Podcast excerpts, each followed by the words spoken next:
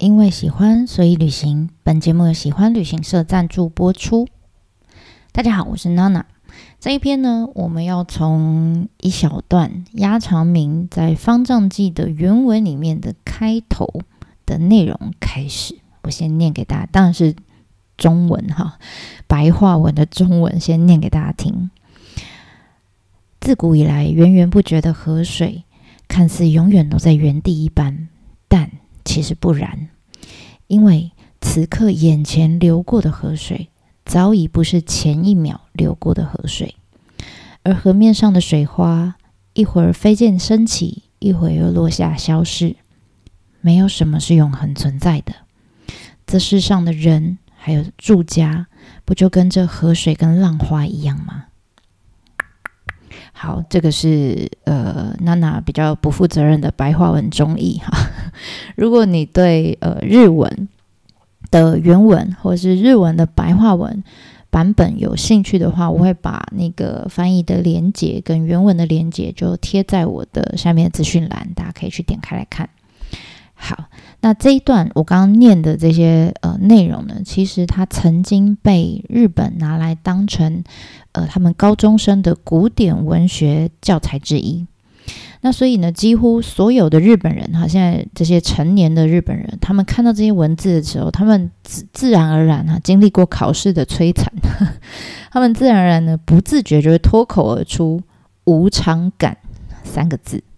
然后呢，就没有然后了。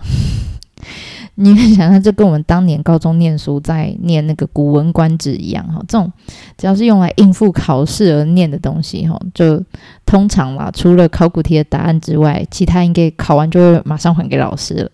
所以你知道，他们自然而然在记忆里面只留下了“无常感”三个字，一定就表示这一题常常考，然后答案叫“无常感”，无常的感感觉感受这样。那的确哈，这无常感的三个字呢，也几乎成了方丈记的这个代名词。但你知道，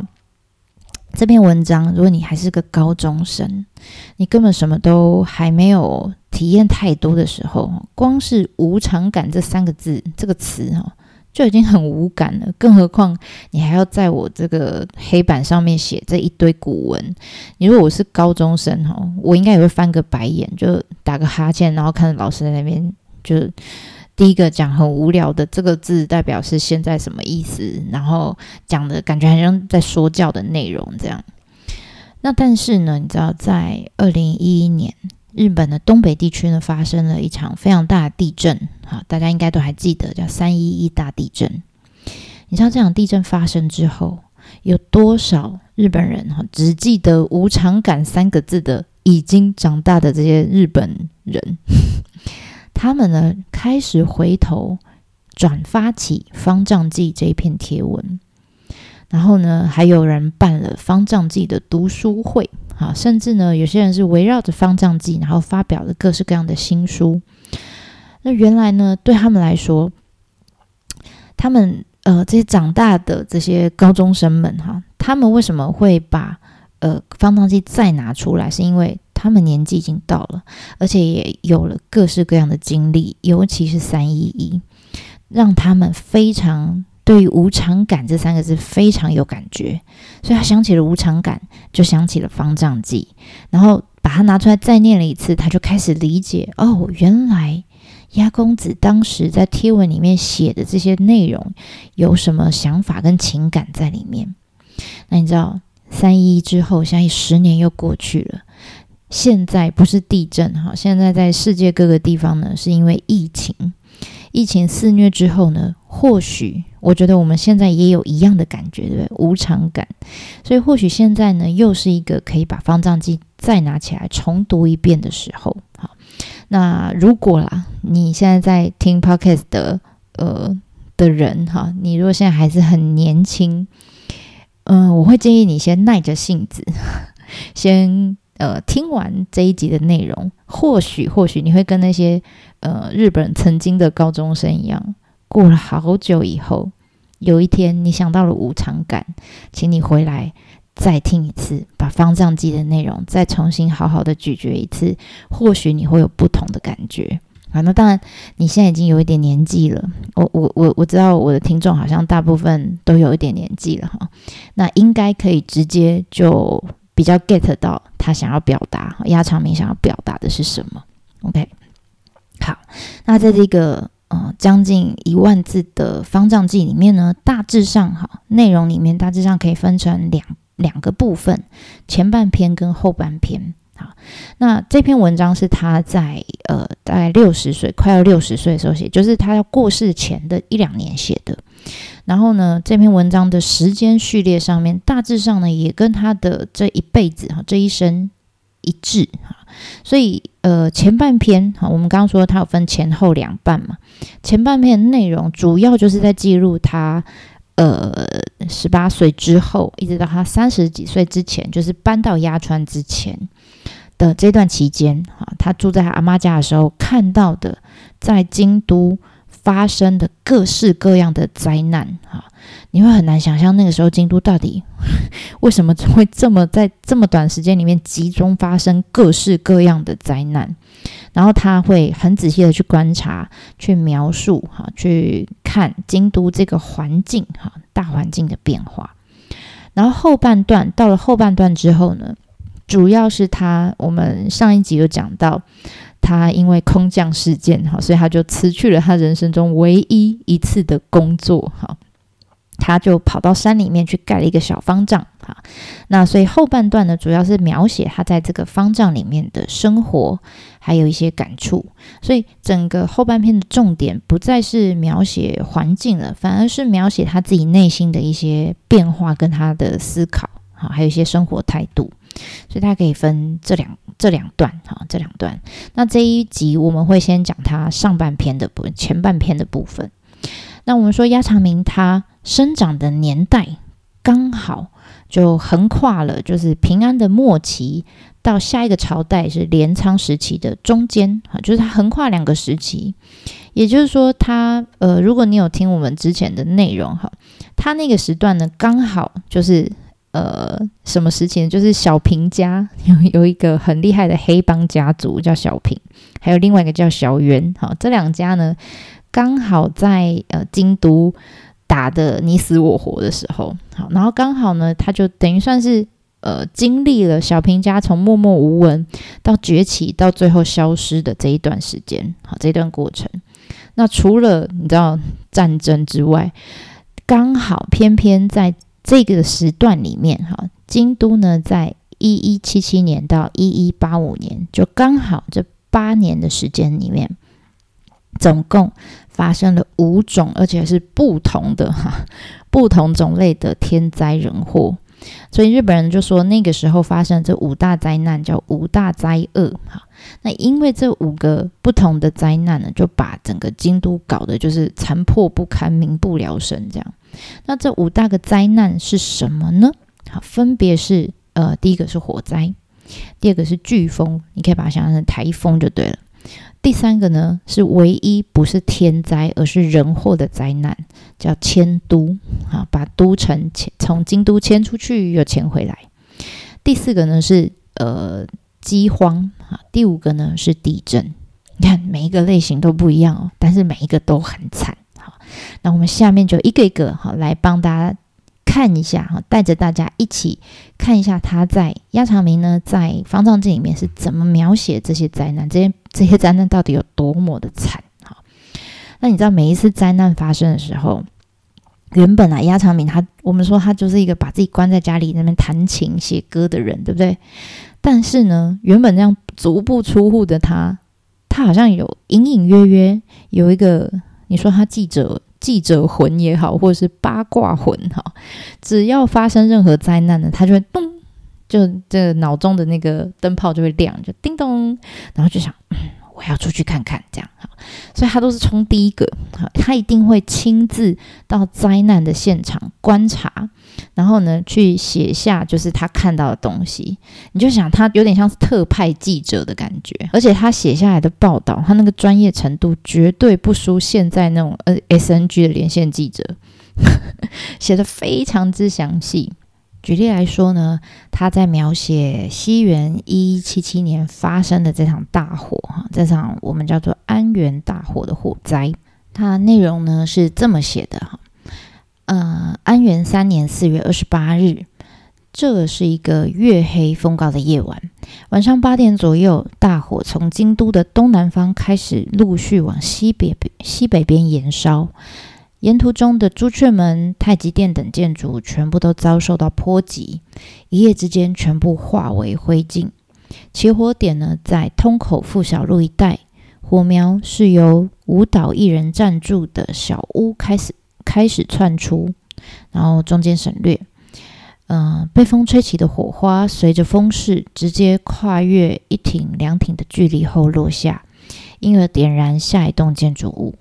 火势就这么逐渐延烧，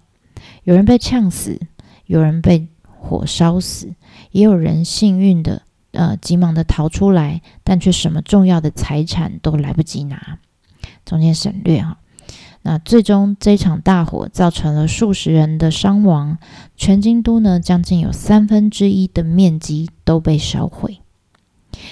好。以上的内容我们可以看到，鸭场明记它是用非常冷静，然后很详细的描述了这整个火灾发生的时间、起火点啊、原因，然后还有它是怎么呃燃烧的，然后整个火势扩及的范围、死伤人数，然后京都整个城市的损害程度等等等。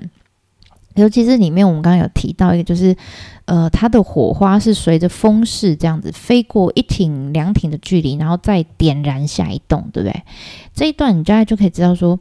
呃，你知道火灾现场它一定会有一个上升的气流，因为燃烧嘛，加上它一开始就有提到，这是一个月黑风高的夜晚，就是风很大哈，当晚风势蛮大的，所以在整个火势燃烧的过程里面，这火花就是因为这个气流就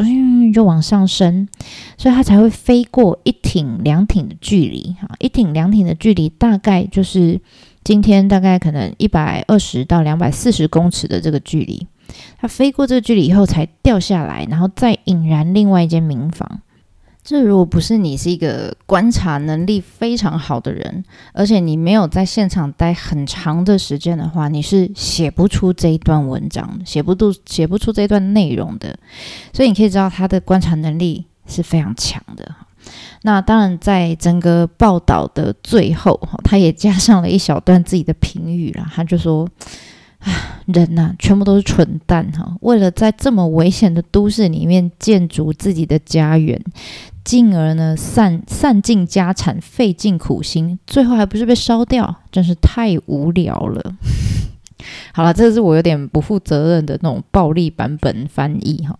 意思就是说，大家那个时候的房子都是木造的嘛，大家花了这么大的力气，然后在这么小的地方，然后挤满了所有的，都都挤在这边盖房子，一间接着一间，一间接着一间，所以才有可能就是火花就是这样燃烧嘛。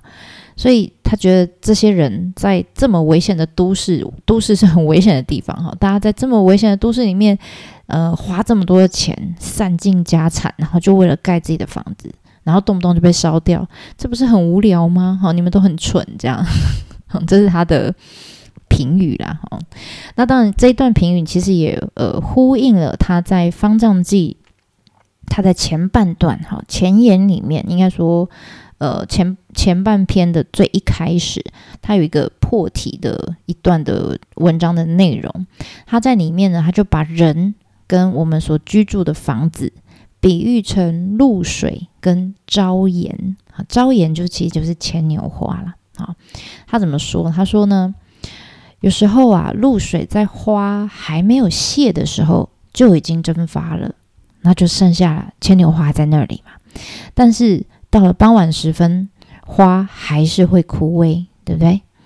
那但是呢，有时候即使是露水，它还在，它没有被蒸发掉，但牵牛花却因为呃阳光曝晒的关系而提早枯萎。这个时候的露水呢，也不得不从花瓣上滴落下来。那这不就跟人还有我们所住的房子是一样的吗？有些时候呢，人会因为各种灾难而过世，那留下来。呃，他当初很费尽心思打造的房子。但时间一久呢，这些房子因为没有人住了哈，所以终将会颓倾，对不对？那有时候呢，人们即使逃过了灾难，但房子却因为灾难而损毁。即使后来重建了，里面住的屋主可能也不见得是同一批人，而且会随着时间，这个房子会不断的变换。所以，这世间上的一切是不是就像花开花谢一样？早上呢，才刚听到有人过世，很很难过的在办丧事，但下午可能又传来哪一户人家有新生儿的消息。所以，露水也好，花也好，人也好，房子也罢，啊，不是都很像河流里面激起的浪花一般无常吗？好，这也是我很不负责任的翻译。大致上的意思就是这样，就是他把人比喻成露水，然后呢，把这个房子比喻成花。好，那露水跟花的关系，就像人跟房子的关系一样。那不管你是什么东西，其实就是跟浪花一样，起起伏伏，然后出现、消灭这样。那这一次呢，大火的关系，哈，这一场灾难，这种无常的想法，其实就开始在他心里面种下了这个种子。什么种子？就是方丈的种子，因为方丈就是他的花嘛，对不对？他如果自己是露水的话，所以从这个时候开始，你就想到他已经有一点点的概念在心里面了。那么，接续在这场大火之后呢，大概两三年左右的时间，时间来到西元一一八零年。京都这个城市啊，好不容易从大火的这个摧残，三分之一的面积都被烧掉之后，好不容易诶恢复了一点元气之后呢，马上居然又遭遇到飓风哈！飓风有点类似你把它想象成台风。总之呢，不管你是豪宅也好，贫民窟也好，全部一律平等，全部都吹翻了。那因为这个台风哈，因为这个飓风呢，失去自己住所的，或是因此而受伤的人。哎，还蛮多的。就在这两哎，这个飓风来的两个月之后，又刚好是呃那个时候，我们说小平有两个黑帮组织嘛，一个是小平家，一个是小袁家哈。刚好这个时候是小袁家最嚣张的时候，因为呢，他的头头叫平清盛嘛哈，他把女儿嫁给了天皇，然后又生下了孙子，那这个孙子是不是就有他们家的血统？所以他刚好是最秋的时候。那他就好像有一天被雷打到一样，他说：“哎呀，嗯，我想要搬家去呃福元京哈，就他自己家搬家就算了，他还要把，因为孙子已经是下一任的天皇，我们叫安德天皇，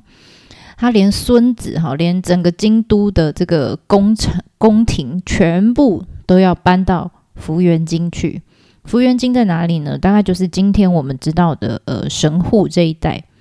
所以还有整个京城全部跟他一起搬啊，所有的大臣、所有的平民百姓全部一起搬。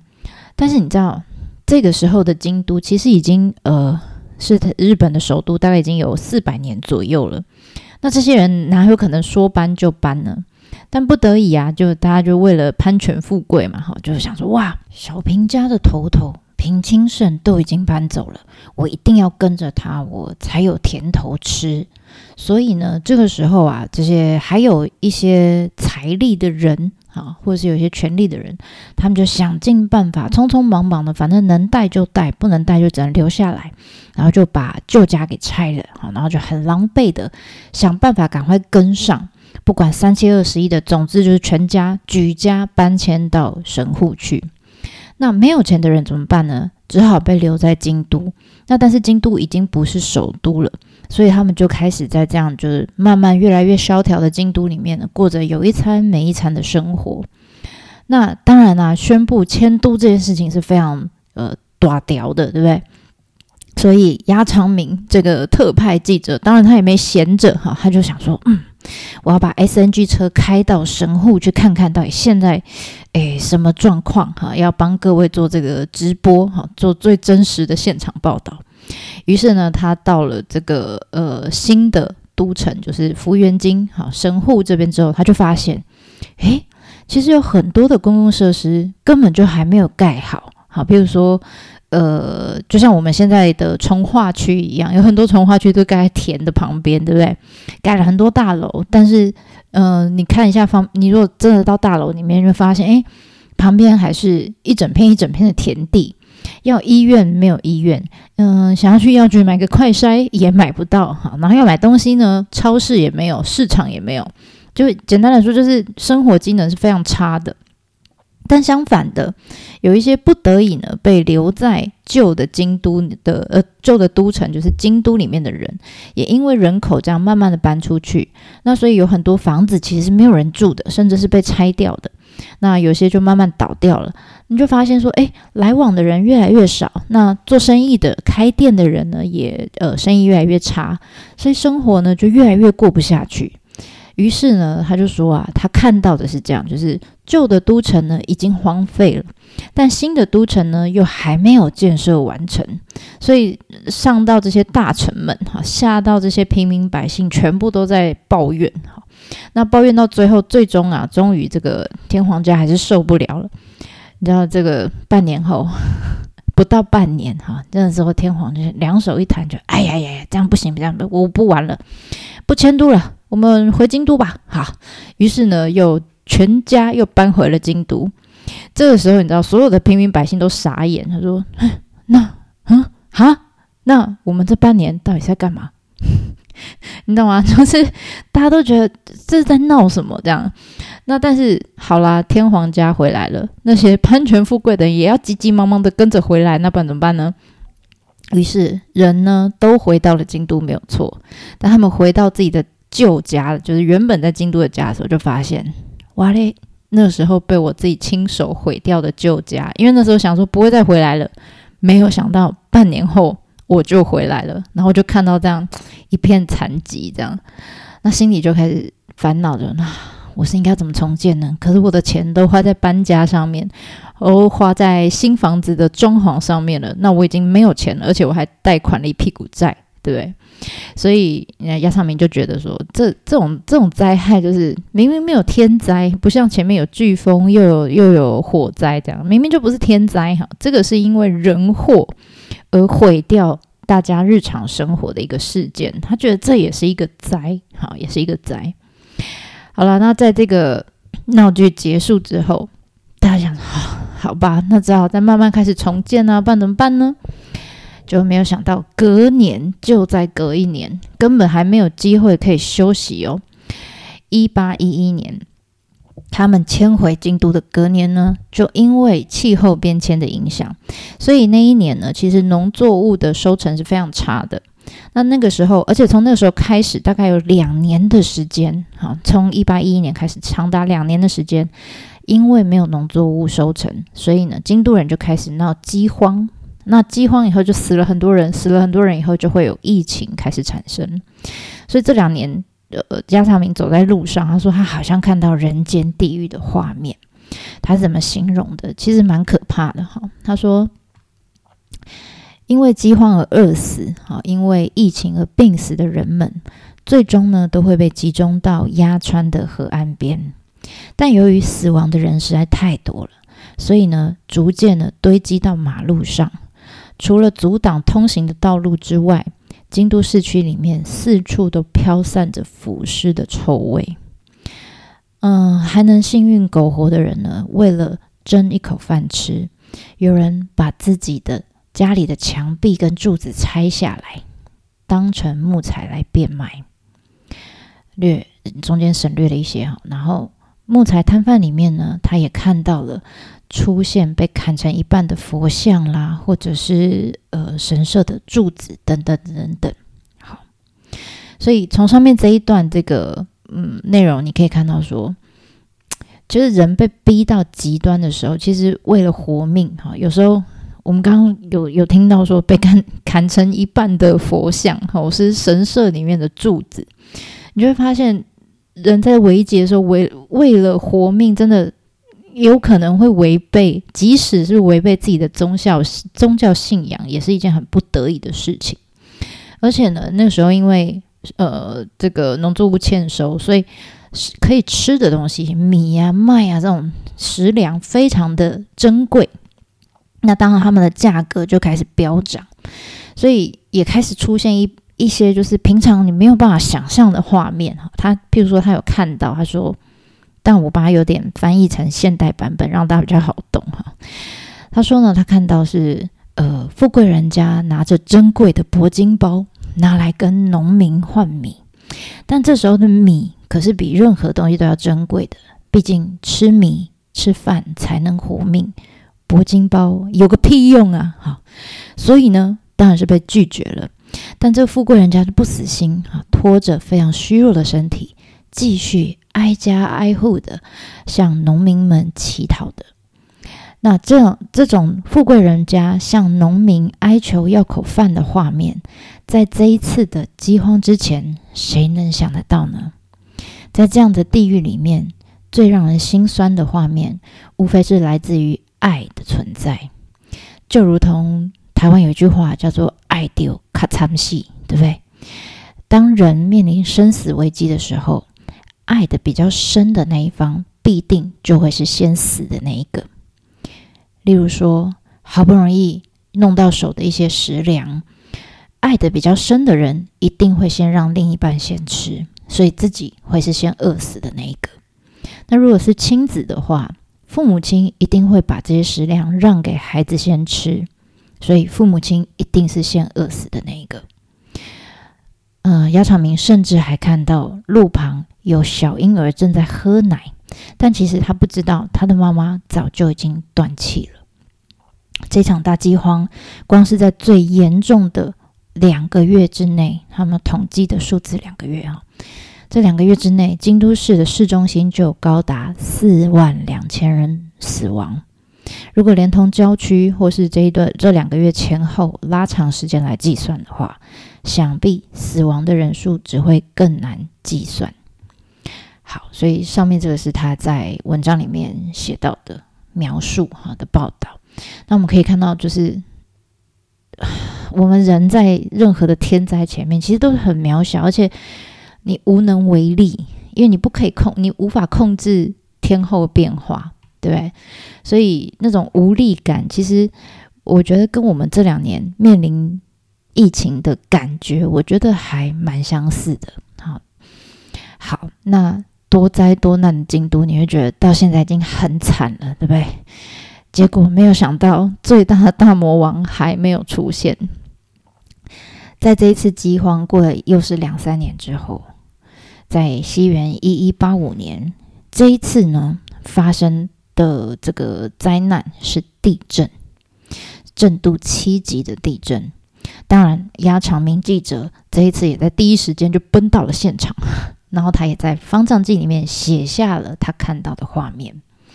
那这些画面当然包括很多地震的时候你会看到的，比如说山崩地裂，而且地裂了以后还有水从里面冒出来，其实就是土壤异化嘛，还有淹水啊。然后还有有有可能啦，他们说，呃，是因为京都的东北边就是琵琶湖，那琵琶湖有可能他们说叫不叫海啸，他们叫湖啸，因为那琵琶湖非常大，所以有可能是湖啸造成了呃京都市区里面的淹水，然后还有房屋倒塌等等等，甚至呢在地震完主震完之后余震呢长达了三个月这么久，所以。呃，你知道这些灾难哈，连同前面的全部的灾难，加上刚好小平跟小袁家哈，就是在京都打的乱七八糟，都在这个年代哈，这是重叠的。所以这些呃报道的内容，其实后来有一本书叫《平氏物语》。作者好像没有办法确定啦，但是《平氏物语》这个作品就是写平家小平他们一家的兴衰史就对了。这个作品呢，呃，其实里面呢，因为同一个年代哈，所以里面他也也会写到这些天灾人祸。然后，因为他这个报道，亚塔明这报道这写的太棒，所以他直直接就把这一段拿来稍微做个改编，就放到了《平氏物语》里面去。所以，如果有机会去看《平氏物语》，你会看到。一样哈，它等于就是灾难史，就对灾难详细记录书书籍这样，而且是当时唯一哈，然后也是应该算是日本史上第一个做灾难报道的记者留下来的文章，就是鸭长明。好，那他就说啦，他说他觉得在构成这个世界的世界的四大元素里面有地水火风嘛。因为水灾啦、风灾、火灾，哈，这个他资金京都之前都有发生过。他说这样子的灾害是比较频繁发生的，但是因为地哈而就是地震而起的灾害，虽然频率比较低，但它造成的灾害的这个程度呢，却是最可怕的。所以地震发生过后，大家就更深刻体验到这个世间的无常。好，无常感又出现了，所以他就开始讨论说：“哎，你看我们拿了这么，我们手上拥有这么多的宝贝，好，然后又又自己又盖起了很很大的豪宅等等，但因为一场地震来，可能什么都没有了。所以，我们其实应该是要淡泊名利啦，然后过一个很简约、很安稳的生活，平安哈，平凡就是福啊，等等这种呃论点哈，其实在地震过后常常就会出现哈，大家也都这么想。”但重点来了，亚长明说，随着时间流逝，哈，几年之后，你知道，因为他写这个文章是好久以后了，因为已经是他快要六十岁的时候，但这些事情是他二十几岁的时候发生的，所以已经将近三四十年前，对不对？所以他就写，他说，随着时间流逝，哈，几年之后呢，大家几乎不再讨论这些观念，就好像那一场地震不曾发生过一样。你知道上面这一段他的感想跟记录，在日本的三一东北大地震之后，就是最常被拿来讨论的内容。当然，除了他大家读到哈，他描写地震这一段的这个画面哈，就是心有余悸之外，当然也同时再次的提醒自己说，千万不能忘记这一次地震的教训。所以那个时候，我们说国呃日本的国内，尤其是年龄可能跟鸭长明在写《方丈记》的时候差不多，可能六十岁左右的长辈们，哈，他们又掀起了一阵就是我们叫断舍离的风潮，而且很有趣，也很讽刺的，就是有些事情真的从以前到现在都不会变，八百年前、八百年后，大家都一样。果真哈，就像《方丈记》里面讲的，几年之后、五年之后、十年之后，你就会发现。当时风行的断舍离风潮，到现在大家也慢慢不再讨论这些观念了。然后一样又恢复到开始不断的追求名利，买豪宅、买股票，担心股票会不会涨，买房子会不会涨，买虚虚拟货币该不该投资，不不不，想要更多更多。你看这是不是就像亚长明在八百年前就写过的？他说，就好像那场地震不曾存在一样。好，那以上呢，